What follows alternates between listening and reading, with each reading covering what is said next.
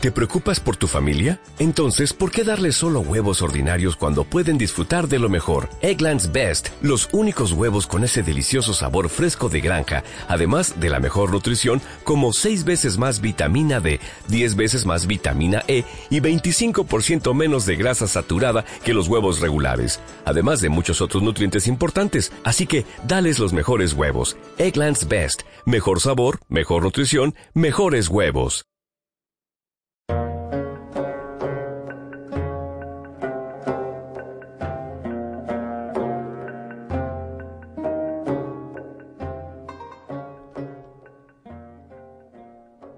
Buenas tardes, queridos oyentes. Estamos de nuevo en una emisión de Fuentes de la Filosofía. Presentamos el programa Julián Martínez y Simón Rollo.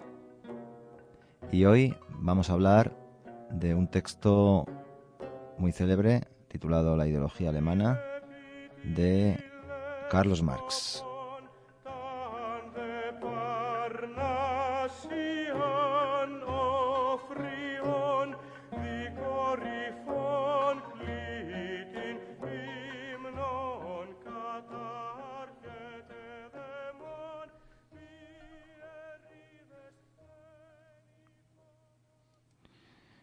En particular vamos a leer fragmentos de la introducción de este libro, titulado La ideología alemana, que fue publicado póstumamente después de la muerte de Carlos Marx, ya en el siglo XX, y que es un texto importante porque, bueno, pues en él aparecen conceptos que iremos desgranando a lo largo de la emisión. Y eh, vamos a empezar con una eh, semblanza y una contextualización, mm, una semblanza biográfica y una contextualización del texto. Eh, y os voy a dejar con Simón, que va a hablar un poquito sobre Carlos Marx y su vida y su obra. Hola, buenos días, ¿qué tal? Vamos a empezar una breve caracterización de Karl Marx, eh, un autor muy relevante, un filósofo, historiador, economista, político, sociólogo, de referencia ineludible, mm, bien para amarlo, bien para odiarlo o bien para simplemente estudiarlo y aprender de él. Tenemos a Marx, un, señor que nació en Trier, en el reino de Prusia, Alemania, el 5 de mayo de 1818. Estudiaría Derecho. Eh, y pertenecería a una familia burguesa de ascendencia judía. Mm, en sus estudios de derecho se encontró con que uno de los más reputados mm, pensadores que allí se estudiaban era Hegel y habría dos corrientes en tiempo de mm, joven Marx estudiante que se dividirían en torno al estudio de Hegel. Una sería la llamada izquierda hegeliana, la que pertenecería a Marx, y otra la derecha hegeliana, que estaría sustentando pues eh, el Estado prusiano en el que Marx había nacido y en el que gobernaría eh, Otto von Bismarck. Eh, como el germen del primer Reich alemán, ¿no? Eh, en ese contexto, mm, Marx eh, estudia la carrera de Derecho, pero mm, después, eh, cuando a un compañero suyo, Bruno Bauer, también de la izquierda hegeliana, es expulsado de la universidad acusado de ateísmo, Marx renuncia a hacer carrera académica y a, a, trabajar en la universidad porque ve que su destino pues va a ser el mismo que, el de Bruno Bauer, es decir, que no, no va a poder. Y va a ser expulsado. Eh, inmediatamente después de, leer y estudiar a Hegel desde una óptica en la que mm, se eh, mm, define Marx ya como materialista y entonces tiene la labor de invertir a Hegel, a Hegel darle la vuelta, porque Hegel se le aparece como idealista y dice Marx entonces que hay que mm, mm, esta cabeza abajo hay que ponerlo del, revés para precisamente eh, sostenerlo eh, de forma derecha. Mm, a eso se une el estudio de otro pensador perteneciente a la izquierda hegeliana, Ludwig Feuerbach, de quien procede una famosa obra titulada La esencia del cristianismo, eh, donde mm, Feuerbach eh, critica también mediante la inversión de Hegel el que la religión es una proyección antropocéntrica del hombre que se magnifica en ideales eh, ultramundanos. Perdona, Simón, una pequeña interrupción. A, propósito de lo que dices de Feuerbach, es que se me acaba de ocurrir, me acabo de acordar del juego de palabras que fue el mismo Marx, me parece, y confírmamelo tú, porque no recuerdo muy bien, cuando se entusiasmó al leer a Feuerbach y dijo que era un arroyo de fuego, ¿no? Dijo que era un arroyo de fuego eh, por su crítica a lo que estaba haciendo, aunque luego él mismo criticará a Feuerbach. Precisamente en la ideología alemana, el texto que tenemos, pues mm, él hace una crítica de Feuerbach, ¿no? Pero al principio le entusiasmó lo que, lo que tú estás diciendo. Sí, eh, bueno, eh, Feuer en alemán es fuego. Sí, sí. utiliza el juego de palabras ese mm. que, al que aludes. Mm.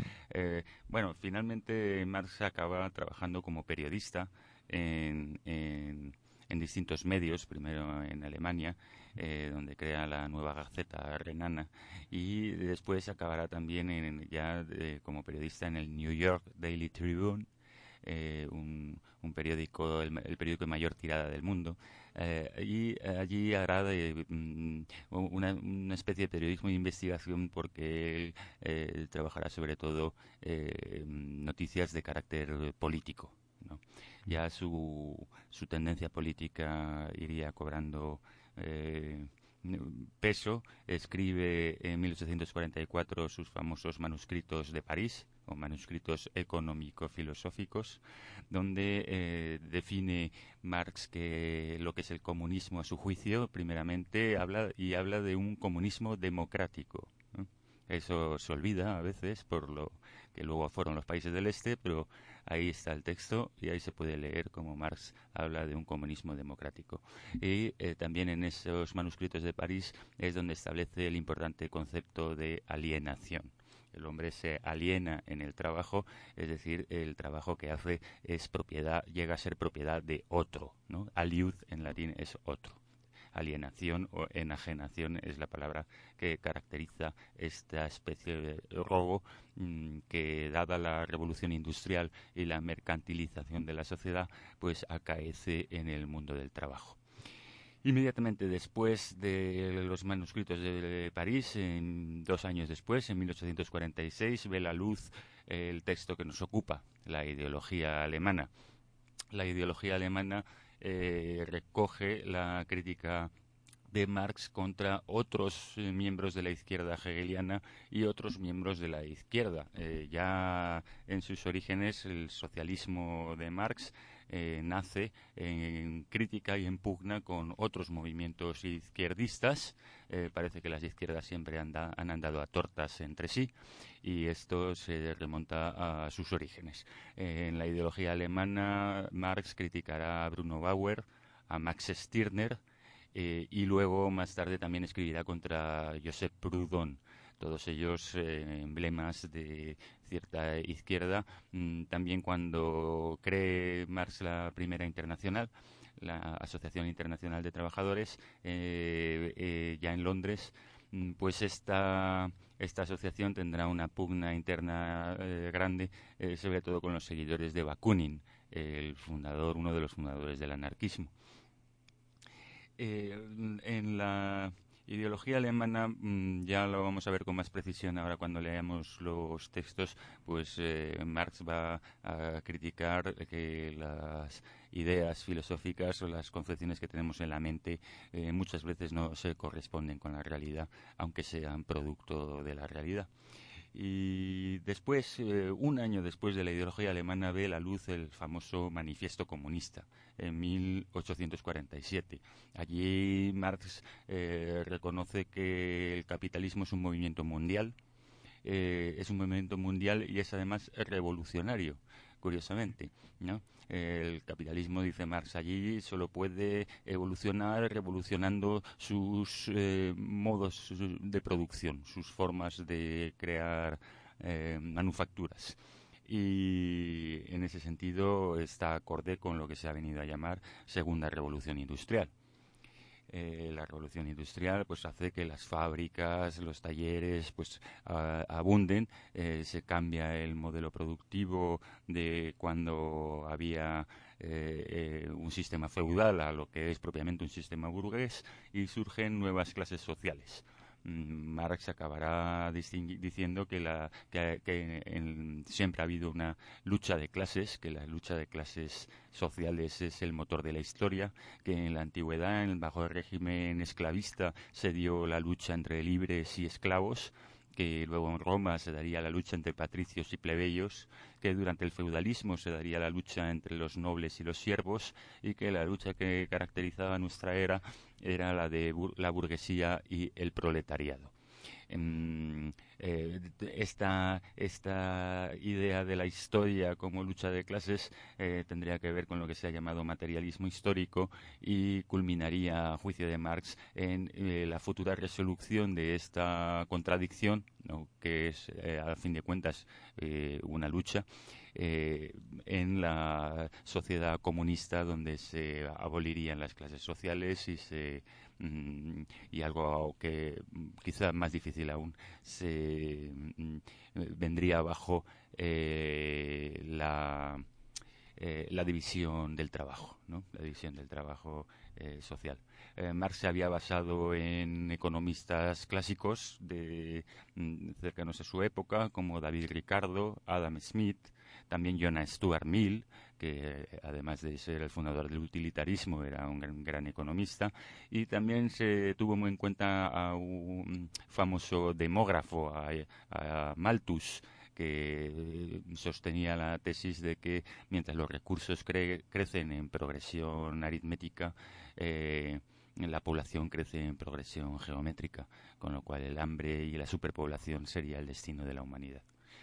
Eh, esto eh, llevará a la obra cumbre de Marx, que va a ser El Capital, eh, se titula de ese modo, su obra, cuyo libro primero ve la luz en 1867, y El Capital va a ser una obra ya mm, clásica para todos los tiempos, allí planteará que hay una infraestructura que es la de la economía y una superestructura que es la de eh, todo el terreno ideológico y religioso y cultural.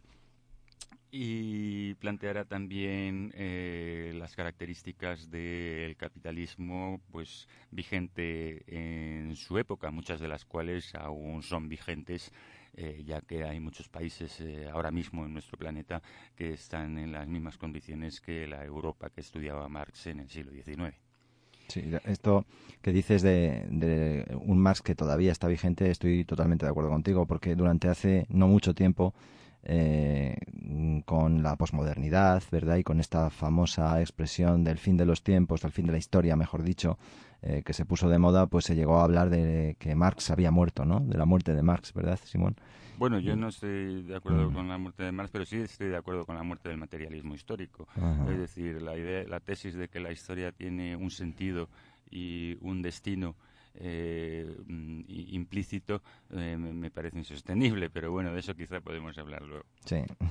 Eh, ya para terminar, mm, solo decir que mientras Marx trabajó afanosamente toda su vida escribiendo miles y miles de páginas y estudiando como un cosaco, pues nunca, casi nunca en su vida ganó lo suficiente como para, para poder mantener dignamente a su familia fue su compañero, amigo y con quien colaboró en muchos escritos eh, Federico Engels, Friedrich Engels, quien le ayudó económicamente para mm, paliar un poco la miseria en la que muchas veces se encontraba, miseria que llevó a que varios de sus hijos murieran de hambre. Eh, varios hijos de Marx murieron de hambre y de enfermedad. Sí, sí, de siete hijos que tuvo, me parece, ¿verdad? Murieron mm, varios de ellos. No recuerdo exactamente cuántos hijos tuvo, pero vamos, como tres, varios de ellos murieron en condiciones lamentables. Eh, Y... Bueno, siete que tuvo, mm, yo no recuerdo tampoco el número exacto, puede que fueran a lo mejor, pero desde luego eh, con su esposa, pero luego tuvo uno mm, con una criada, esto también es cierto, ¿no? Bueno, es anecdótico, ¿no? Pero tuvo un hijo... y, Hegel, sí es que con las criadas sí. un hijo, todo, hijo de vecino. Pero no es lo más eh, importante. No, ya, ya, es anecdótico. No, pero como ha salido el tema... Al final de su vida, ya para acabar la caracterización, pues eh, Marx escribe mm, las últimas eh, mm, pliegos de lo que será la última parte del Capital, eh, que es conocido como las teorías de la plusvalía, y también, pues, em, además de en el Capital, donde había expuesto la contraposición entre valor de uso y valor de cambio dentro de las transacciones económicas, pues en el libro primero del Capital, pues en esta última parte hablará del plusvalor, ¿no? de aquella, eh, aquel beneficio que, que añadido que gana el capitalista al contratar la fuerza de trabajo mm. Y eh, bajo el cual pues sucede el fenómeno de la explotación. ¿no? Bueno, pues con esta caracterización así sumaria, breve y rápida, pero esperamos que mm, mínimamente clarificadora, creo que ya podemos empezar para eh, hablar de, la ideología alemana y de las eh, tesis de, Marx. Desde luego que sí, Simón. Ha estado bastante detallada dentro de lo que ha sido la concisión. Eh, lo que pasa es que, bueno, vamos a descansar un poquito para que los oyentes puedan em, reflexionar sobre algunas de las nociones que volverán a aparecer ahora, porque las vamos a comentar mientras leemos los párrafos de la ideología alemana. Vamos a hacer un paréntesis escuchando una famosísima eh, composición, una música que es ni más ni menos que el himno de la internacional, el himno que aparece como himno oficial de la segunda internacional, unos 20 años después de la primera internacional, hacia los años, en los años 80 del siglo XIX aparece este himno y desde entonces pues se ha convertido en un himno que es el más representativo de los partidos eh, comunistas y del socialismo tradicional desde la época de Marx. Vamos a escuchar el himno con su letra en versión española. La primera versión de este himno fue eh, francesa y, y después mm, ya iniciamos propiamente la lectura de la eh, ideología alemana.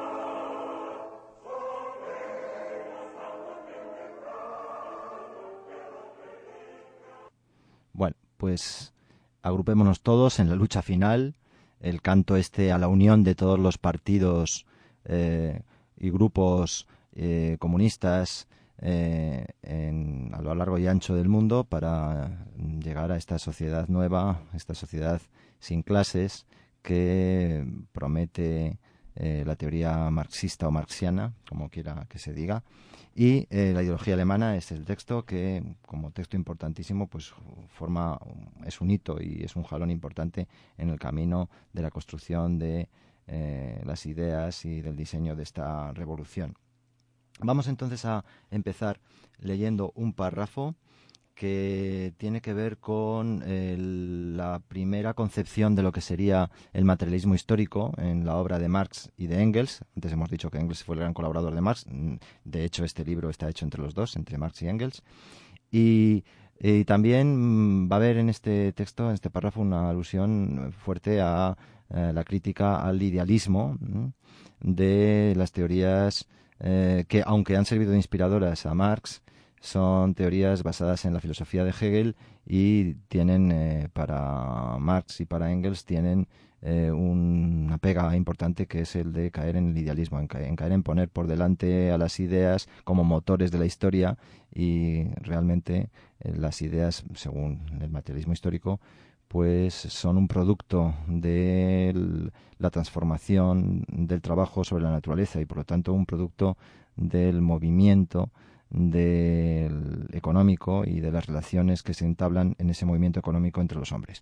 Vamos a leer, ya digo, vamos a poner como fondo musical una música y la, vamos a, mantener esta música eh, en todos los textos que es de un compositor inglés, eh, Holtz, que eh, se llama La Sinfonía de los Planetas y que, bueno, Holtz fue un compositor que vivió entre el siglo XIX y el siglo XX y aunque personalmente realmente fue bastante simpatizante del laborismo y del socialismo, realmente bueno, lo hemos elegido porque es una música que nos parece representativa del tiempo eh, en el que vive Marx y de las sucesivas décadas en las que tiene lugar la expansión del ideario marxista en sus diferentes eh, momentos y contextos.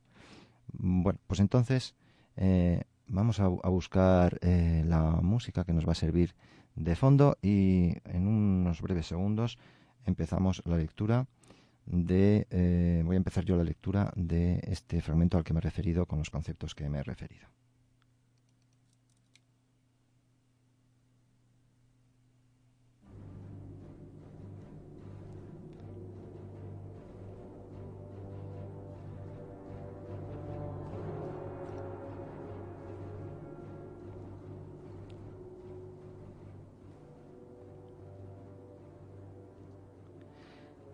La producción de la vida, tanto de la propia en el trabajo como de la ajena en la procreación, se manifiesta inmediatamente como una doble relación, de una parte como una relación natural y de otra como una relación social. Social en el sentido de que por ella se entiende la cooperación de diversos individuos, cualesquiera que sean sus condiciones, de cualquier modo y para cualquier fin. De donde se desprende que un determinado modo de producción o una determinada fase industrial lleva siempre aparejado un determinado modo de cooperación o una determinada fase social. Modo de cooperación que es, a su vez, una fuerza productiva, que la suma de las fuerzas productivas accesibles al hombre condiciona el estado social y que por tanto la historia de la humanidad debe estudiarse y elaborarse siempre en conexión con la historia de la industria y del intercambio. Pero, asimismo, es evidente que en Alemania no se puede escribir este tipo de historia, ya que los alemanes carecen no sólo de la capacidad de concepción y del material necesarios, sino también de la certeza adquirida a través de los sentidos y que de aquel lado del Rin no es posible reunir experiencias, por la sencilla razón de que allí no ocurre ya historia alguna. Se manifiesta, por tanto, ya de antemano una conexión materialista de los hombres entre sí, condicionada por las necesidades y el modo de producción, y que es tan vieja como los hombres mismos. Conexión que adopta constantemente nuevas formas y que ofrece por consiguiente una historia aun sin que exista cualquier absurdo político o religioso que mantenga también unidos a los hombres.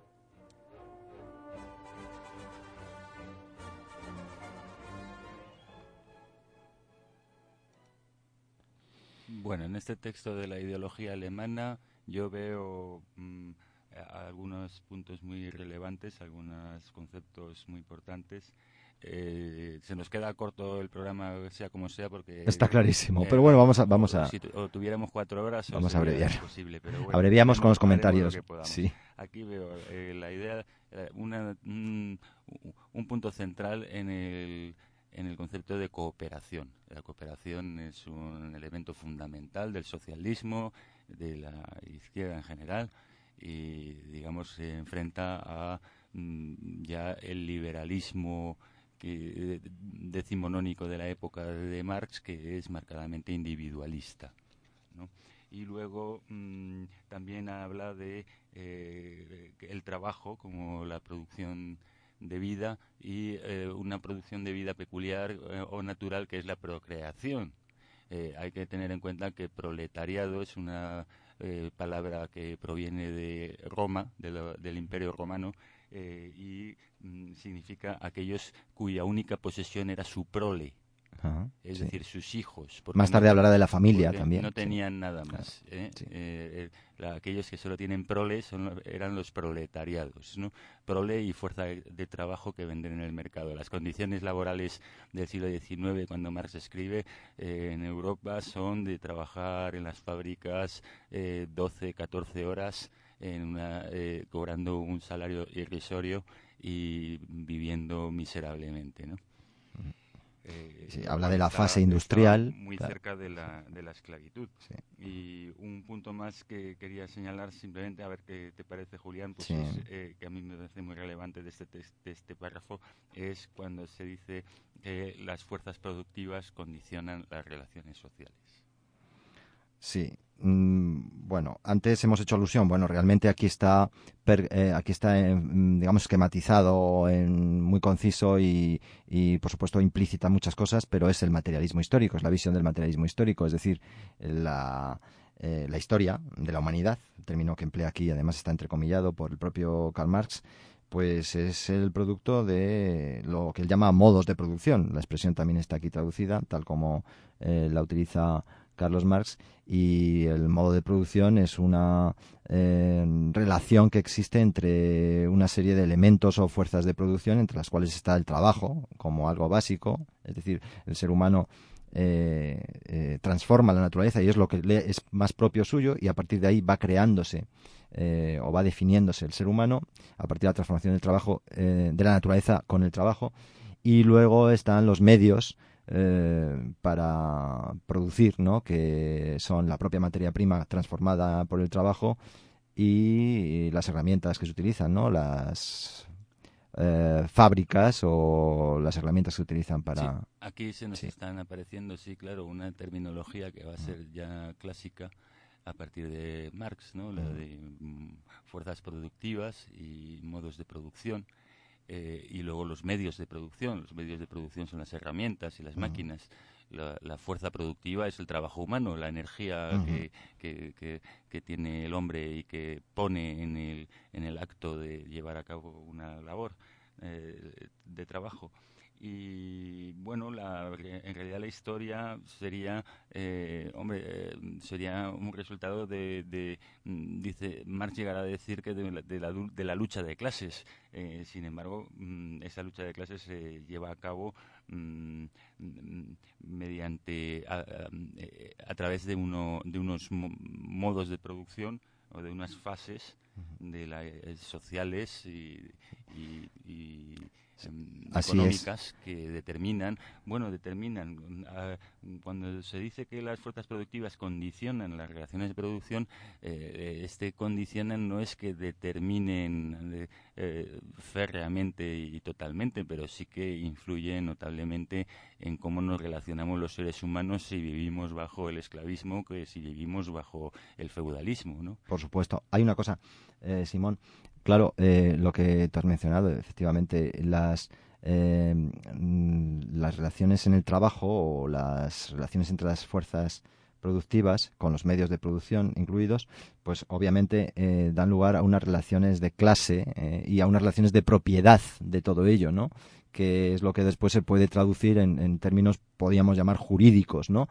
Con lo cual eh, tendríamos ya elementos eh, que, aludiendo a lo que en el Capital Marx separa entre estructura básica eh, o infraestructura y supra, o mejor dicho, estructura básica y eh, supraestructura, pues ya serían supraestructurales, ¿no? La estructura básica es la, de las relaciones de tipo económico, pero obviamente ellas eh, generan unas relaciones de propiedad y unas relaciones sociales entre los individuos, ¿no?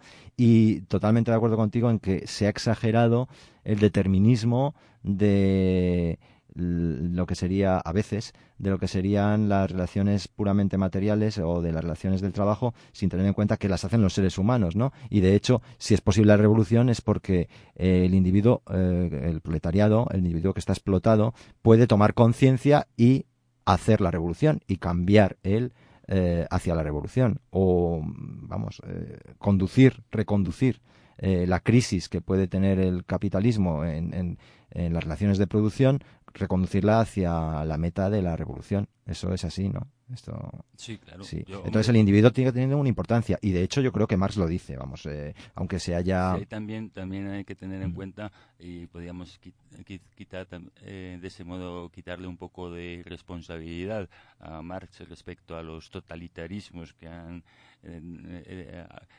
acaecido en los países del este de Europa eh, y, en, y, en y en Rusia, ¿no? en la Unión Soviética, pues eh, quitarle cierta responsabilidad a Marx porque mm, mencionando una carta que le escribe Marx a, a Engels una vez eh, en el que dice Marx llegó a decir yo no soy marxista y claro. Porque estaba harto de las interpretaciones, ¿no? De los... en realidad, lo que le estaba diciendo a Marx cuando dijo yo no soy marxista, eh, Marx le estaba diciendo a Engels que, eh, dado aquello que le contaba Engels que estaban realizando algunos eh, socialistas franceses, de su época, pues eh, fue cuando Marx dijo, ah, pues si están haciendo eso, entonces yo no soy, en mi nombre, entonces yo no soy marxista. Ya. Pues mira, Simón, una cosa, como todavía nos quedan tres textos más, bueno, si hay tiempo, pues, y, en unos vamos a abordar un poquito más el concepto de crítica al idealismo y, y el concepto de ideología, y en el otro otra vez vamos a volver al trabajo, yo creo que vamos a ir eh, avanzando. con la lectura del nuevo texto. Si te parece, este lo lees tú. Y eh, es un texto en el que va a aparecer eh, ya, de algún modo, el concepto de ideología y se vuelve a criticar la noción idealista de la historia. Y vamos a, leerlo y primero, como siempre, vamos a ir con el pequeño fondo musical, un poquito, un breve, breve. lo leo yo. Y lo vas a leer tú, ¿vale? Y un poquito de fondo musical y ahora empezamos con la lectura.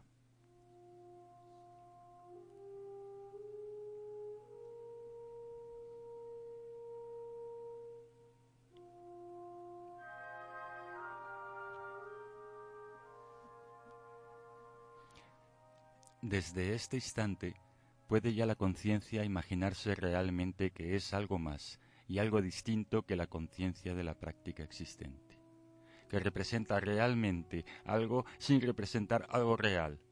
Desde este instante se halla la conciencia en condiciones de emanciparse del mundo y entregarse a la creación de la teoría pura, de la teología pura, de la filosofía y la moral puras, etc pero aun cuando, cuando esta teoría, esta teología, esta filosofía, esta moral se hallen en contradicción con las relaciones existentes, esto solo podrá explicarse porque las relaciones sociales existentes se hallan, a su vez, en contradicción con la fuerza productiva existente. Por lo demás, es de todo punto indiferente lo que la conciencia por sí solo haga o emprenda, pues de toda esta escoria solo obtendremos un resultado, a saber, que estos tres momentos, la fuerza productora, el estado social y la conciencia, pueden y deben necesariamente entrar en contradicción entre sí, ya que con la división del trabajo se da la posibilidad, más aún la realidad de que las actividades espirituales y materiales, el disfrute y el trabajo, la producción y el consumo, se asignen a diferentes individuos y la posibilidad de que no caigan en contradicción reside solamente en que vuelva a abandonarse la división del trabajo. Por lo demás, de suyo se comprende que los espectros, los nexos, los entes superiores, los conceptos, los reparos, no son más que la expresión espiritual puramente idealista, la idea aparte del individuo aislado, la representación de trabas y limitaciones muy empíricas dentro de las cuales se mueven el modo de producción de la vida y la forma de intercambio congruente con él.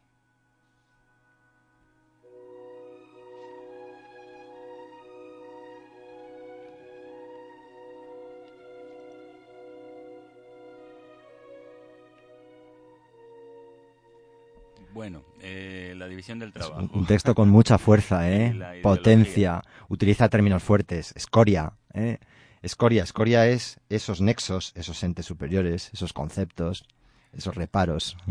Eh, esas ideologías, esos ideologemas, esas eh, concepciones de los dioses, los elfos, las hadas, los gnomos. Escolásticas también podríamos eh, decir. Esas mm, entes de razón, que si, que si la metafísica, eh, en fin.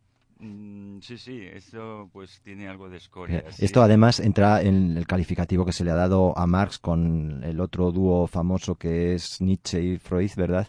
De filósofos de la sospecha. Efectivamente, que sospechan que una buena parte del mundo eh, que tenemos por mundo de la cultura es no es otra cosa que una eh, hipótesis falsa, una mentira. Eh, entonces, bueno, estos, estos filósofos de la sospecha se caracterizarían por ser ateos y, y, quizás se les podía calificar a todos ellos de materialistas. El materialismo, claro, tiene una, una concepción filosófica y es una cuestión importante eh, que debe ser distinguida de cuando vulgarmente se habla de una persona materialista como una a la que solo le importa el dinero. Eh, no tiene mucho que ver lo uno con lo otro. Mm. Eh, más, más, bien Marx, un materialista, lo que criticaría es a esas personas a las que solo les importa el dinero y a las que caracterizó como capitalistas salvajes.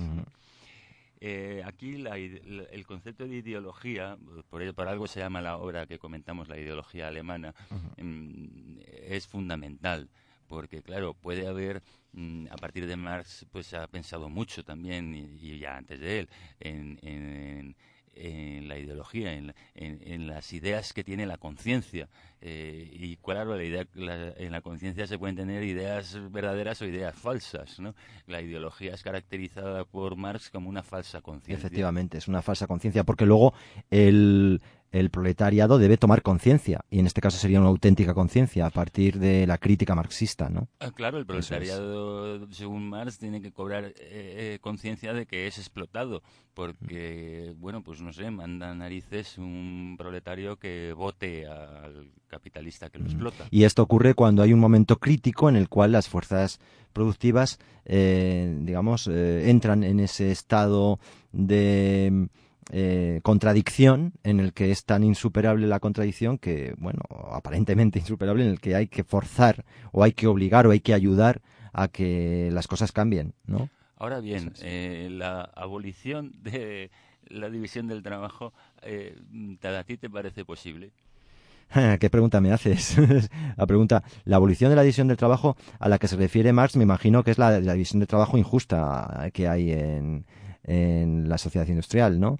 Porque, claro, lo que viene a decir es que el hombre no está contento en su trabajo y está contento fuera del trabajo. Y si el trabajo es la dimensión más auténtica del ser humano, no puede estar descontento en el trabajo. Eh, ah, bueno, visto así, eh, me parece sí plausible. Eh, yo, yo, yo ¿Lo radicalizas más? Entendida ah. en eh, la abolición de la división del trabajo en términos más amplios, a mí me parece imposible, porque no todos podemos fabricarnos nuestros zapatos. es cierto. Eh, y luego hay otra cosa, cuando dice que podemos cambiar de actividades, en algún momento del texto lo dice. No, no, claro, es que el comunismo futuro, Marx en este momento también es el joven Marx, mm. y está teniendo una idea de comunismo que es de... Mm, bastante bastante anarquista. Es, no, no, es, no, es, no es tan socialista como anarquista. Mm, cierto. Porque aquí mm, luego ya dirá la famosa frase que bajo el comunismo eh, a cada, eh, de cada cual según sus capacidades y a cada cual según sus necesidades. Pero aquí mencionará, y luego vamos a ver a, continuación, que eh, en el comunismo se eh, pretende Marx que cada uno pueda desempeñar distintas funciones alternativamente y efectivamente mm, durante un rato fabricar zapatos, luego pasar a ser... A escribir artículos en un periódico. artículos en un periódico. hacer un programa de radio. A, ser pescador y a continuación pues, a trabajar en la industria. es decir, mm, que, que mm, eh, mm, tal y como lo plantea Marx en términos más amplios, la abolición de la división del trabajo, que consiste en que todo el mundo eh, podría dedicarse a todas las cosas, pues eh, es un poco inviable. Sí. Mira, vamos antes de leer el siguiente párrafo, vamos a poner una pequeña canción, eh, en parte graciosa, pero que tiene que ver con la conciencia del trabajador y que se hizo famosa en los años 70 en una tradición de música pop, pero entre pop y tradicional, ¿no? Y eh, es una canción que se refiere a la toma de conciencia del revolucionario en Latinoamérica, ¿no? Y bueno, eran un par de cantantes colombianos que se hicieron famosos en los años 70 en España y también en Alemania y en Francia. Vamos a escuchar esta pequeña canción que se titula Tienes que tomar conciencia.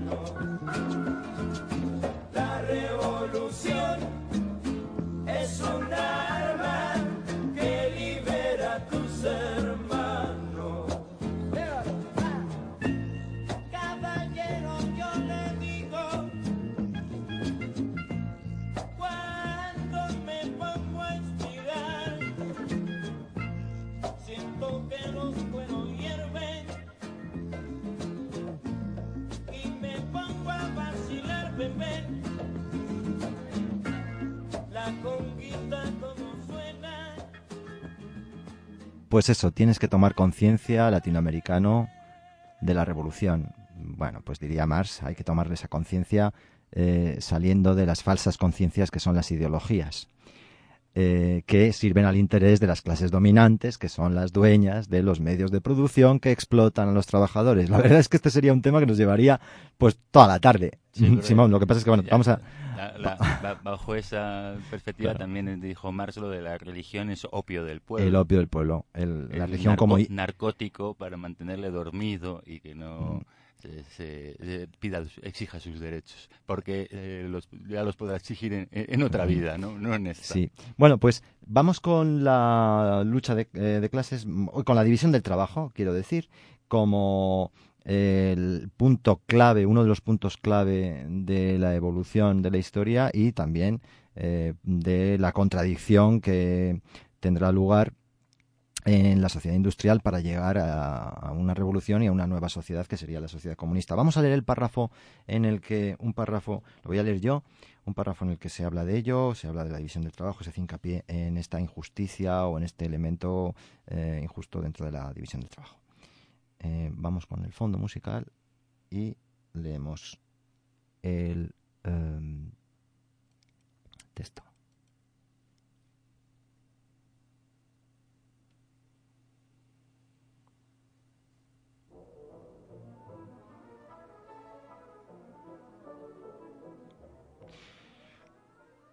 Con la división del trabajo, que lleva implícitas todas estas contradicciones, y que descansa a su vez sobre la división natural del trabajo en el seno de la familia, y en la división de la sociedad en diversas familias contrapuestas, se da al mismo tiempo la distribución, y concretamente la distribución desigual, tanto cuantitativa como cualitativamente, del trabajo y de sus productos.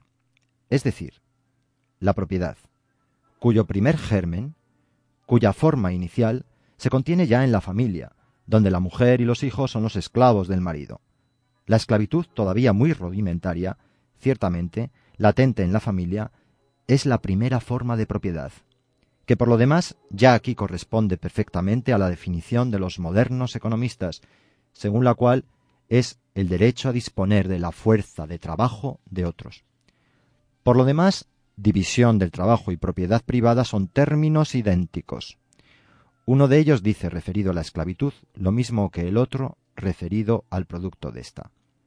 La división del trabajo lleva aparejada además la contradicción entre el interés del individuo concreto o de una determinada familia y el interés común de todos los individuos relacionados entre sí, interés común que no existe ciertamente tan solo en la idea, como algo general, sino que se presenta en la realidad ante todo como una relación de mutua dependencia de los individuos entre quienes aparece dividido el trabajo.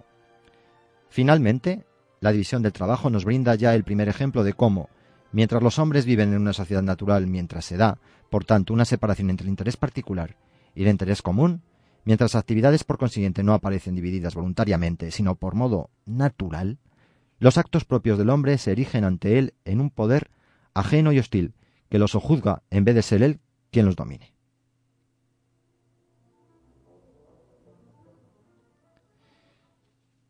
Bueno, este texto hace hincapié y subraya esa división del trabajo que da lugar a la propiedad privada y que crea una sociedad injusta. ¿no? Y sobre todo, yo subrayo al final precisamente donde habla de este poder ajeno y hostil, que el hombre ve lo que produce como algo que le esclaviza, no algo que le libera. Eso está dentro de toda la teoría de la alienación todavía, ¿no? Sí. Y claro, aquí la contraposición entre importantes entre, diría yo, interés particular e interés común.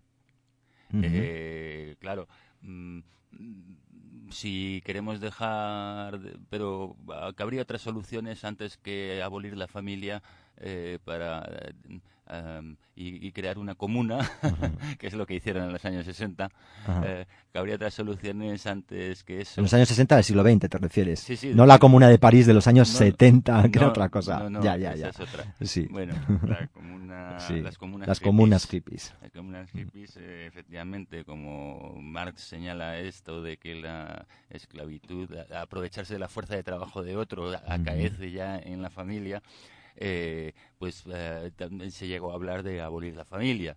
Eh, y a eso ayudó Freud cuando dijo que la familia era el germen de todas mm, las enfermedades mentales. Sí, ciertamente esto podría ser una bomba contra el concepto de familia. Yo no sé si Marx es tan radical como lo que quiere es que desaparezca la familia. Lo que querría es que desapareciera eh, un estatus eh, de tipo esclavista o explotador dentro incluso de la propia familia, digo yo. Claro, digamos lo que lo mismo que tú habías dicho antes sobre la división del trabajo, no sería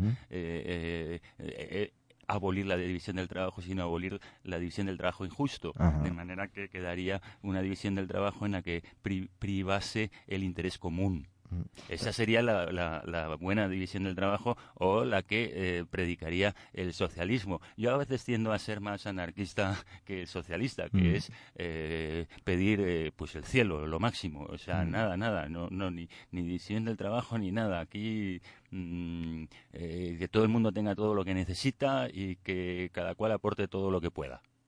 Eh, pero, y de hecho polémicas entre marxistas y anarquistas ya hubo. Lo cual, lo cual es como un órdago a la grande si jugásemos al mus, es decir, ese es lo máximo que se puede pedir. Eh, luego, ¿qué pasa? Que eh, retrocedemos y decimos, bueno, quizá eso es demasiado, pues vamos a retroceder. Entonces, digamos que aquí tiene que haber un Estado, no se puede abolir el Estado, que es lo que querían los anarquistas. Y finalmente... Pero, Marx también decide, simplemente lo que hace es una, una dilación temporal. Dice, muy bien, pues entonces habrá que hacer que el Estado cree la división del trabajo justa y encomienda a cada cual una labor y le pague por ello un dinero justo y tal y cual. Bueno, eh, ese Estado es la dictadura del proletariado que está destinado a, autodesaparecerse. Mm, efectivamente, porque mira. Según Marx, tiene que, que, tiene que, que una vez eh, finalizadas las contradicciones, pues ya no tiene razón de existir. Sí, llegará a una sociedad sin clases auténtica. Pero una cosa, Simón, una cosa que te quería decir. Precisamente el texto con el que vamos a acabar, que lo, lo vas a leer tú, pues justamente va a hablar de esto, del Estado como algo que es una producción de tipo ideológico, pero, claro, implícitamente tenemos que, antes de llegar al comunismo, que hará desaparecer al Estado como eh, construcción ideológica y, por lo tanto, falsa e injusta, pues hay que pasar por un Estado. Hay que hacer uso del Estado. Uso del Estado. Bueno, eh, leo y no completo el último párrafo. Vas a leerlo. pero permíteme que ponga la, base musical, ¿vale? aunque sea muy brevemente. Hoy vamos un poco apurados. Sí, vamos un poquito apurados. Eh, vamos a poner.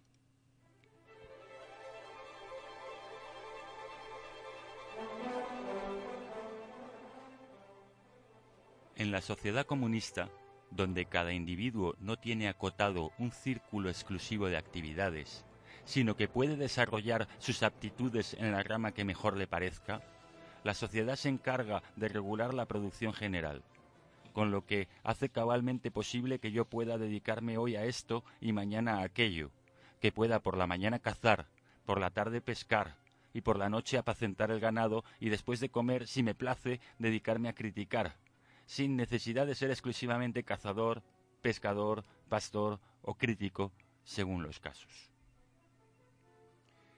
Esta plasmación de las actividades sociales, esta consolidación de nuestros propios productos en un poder material erigido sobre nosotros, sustraído a nuestro control, que levanta una barrera ante nuestra expectativa y destruye nuestros cálculos, es uno de los momentos fundamentales que se destacan en todo el desarrollo histórico anterior. Y, precisamente por virtud de esta contradicción entre el interés particular y el interés común, cobra el interés común en cuanto Estado una forma propia e independiente, separada de los reales intereses particulares y colectivos, y, al mismo tiempo, como una comunidad ilusoria, pero siempre sobre la base real de los vínculos existentes, dentro de cada conglomerado familiar y tribal, tales como la carne y la sangre, la lengua, la división del trabajo en mayor escala y otros intereses, y, sobre todo, como más tarde habremos de desarrollar, a base de las clases, ya condicionadas por la división del trabajo, que se forman y diferencian en cada uno de estos conglomerados humanos, y entre las cuales hay una que domina sobre todas las demás.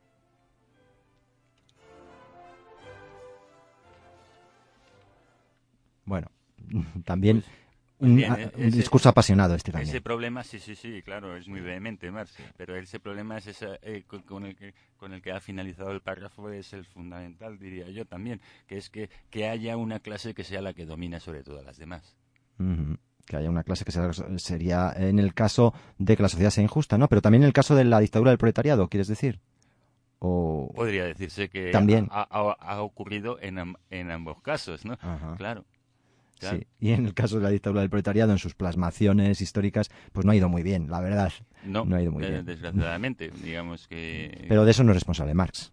Eh, pues no, la verdad, podría ser. Yo responsabilizaría a Stalin. Y te recuerdo que hace 25 años hice mi primera colaboración en La Caverna de Platón que se titulaba Marx contra Stalin. pues muy buena ocasión para recordarlo, muy, muy propicia y, muy, muy bien buscada.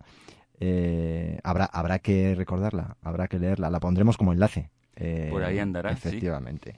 Pues mm, una cosa que mm, a propósito de esto, pues eh, vamos a hacer, y es que vamos a poner nos queda poco tiempo, pero eh, teníamos en el tintero un audio y yo creo que merece la pena ponerlo. Mirad, es de la película Germinal, es una película basada en una novela de, Zola que trata de los mineros de la época del siglo XIX y las huelgas que hacían. entonces hay una discusión sobre cómo cambiar las cosas y cómo poder mejorar a través de la huelga entre un anarquista que no es partidario de la huelga y un marxista o unos mineros que eh, bueno pues hablan de, de este movimiento. Entonces vamos a ponerlo, vamos a ponerlo.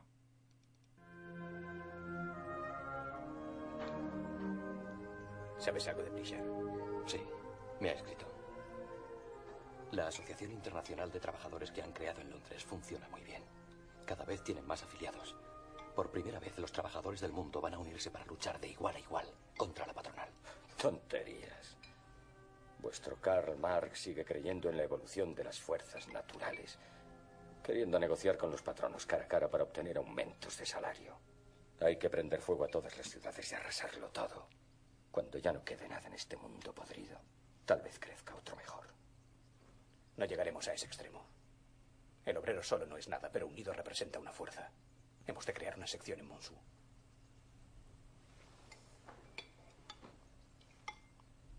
El asunto del entibado acabará mal.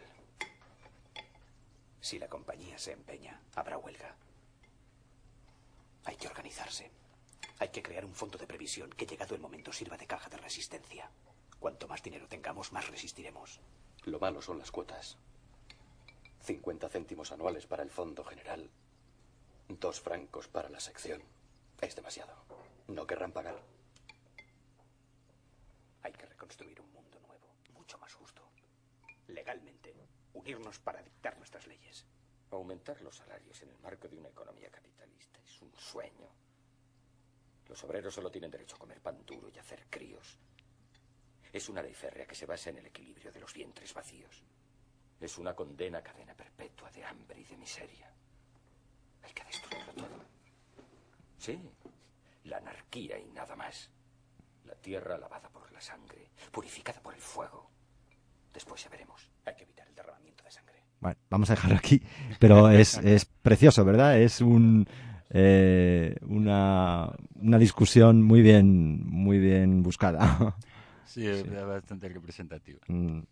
Eh, y bueno, pues ahí está eh, la- el llamamiento a la revolución, a tomar conciencia de que existe una lucha de clases que crea una sociedad injusta y que hay que superar esta división de la sociedad en clases. Y eh, esto es lo que ha dado de sí el programa sobre Marx, que podríamos haber estado hablando mucho más. No obstante, ya os recordamos, queridos oyentes, que en la página web de la Caverna de Platón pondremos unos enlaces con los artículos que se han ido publicando en la revista y en otros algún, otro sitio para que podáis profundizar un poquito más en algunas de estas cuestiones y temas. Os anunciamos que el próximo tema, para dentro de unas semanas, es eh, la filosofía de Friedrich Nietzsche, otro gran filósofo de la historia del siglo XIX, también un filósofo apasionado y contundente que filosofaba con el martillo, que era dinamita y que eh, nos acompañará en el próximo programa. Vamos a despedirnos eh, utilizando también eh, un tema de audio, en este caso un tema musical, que ilustra una novela también, en este caso de otro francés, eh, que es Víctor Hugo, se llama la novela Los Miserables y como sabéis uh, ha dado lugar a varios, varias películas y varias eh, comedias musicales y varios temas eh, y películas musicales y obras de musicales. Vamos a, a poner un tema que se titula eh, Do You Hear the People Sing? y es precisamente el pueblo que está en revolución, eh, en la revolución de 1830 y que canta un alegato eh, de enfado y de rabia contra eh, los militares que defienden el status quo de la realeza eh, y de la burguesía, en este caso apoyada por una eh, realeza pues eh, del siglo XIX, después de la restauración, eh, en el periodo de la restauración después de la época de Napoleón en Francia. Así que os despedimos y hasta el próximo programa. Espero que os hayáis pasado, lo hayáis pasado bien con nosotros y os haya hecho pensar sobre todo esta, esta emisión. ¿Vale? Bueno, pues vamos a escuchar Do You Hear People Sing?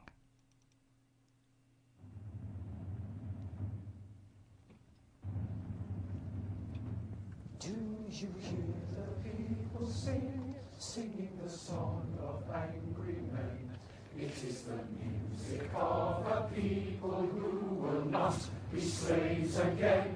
When the beating of your heart echoes the beating of the drums, there is a life about to start when tomorrow comes. Will you join in our crusade? Who will be strong and stand with me? Beyond the barricade, is there join in the fight that will give you the right to be free. Do you hear the people sing, singing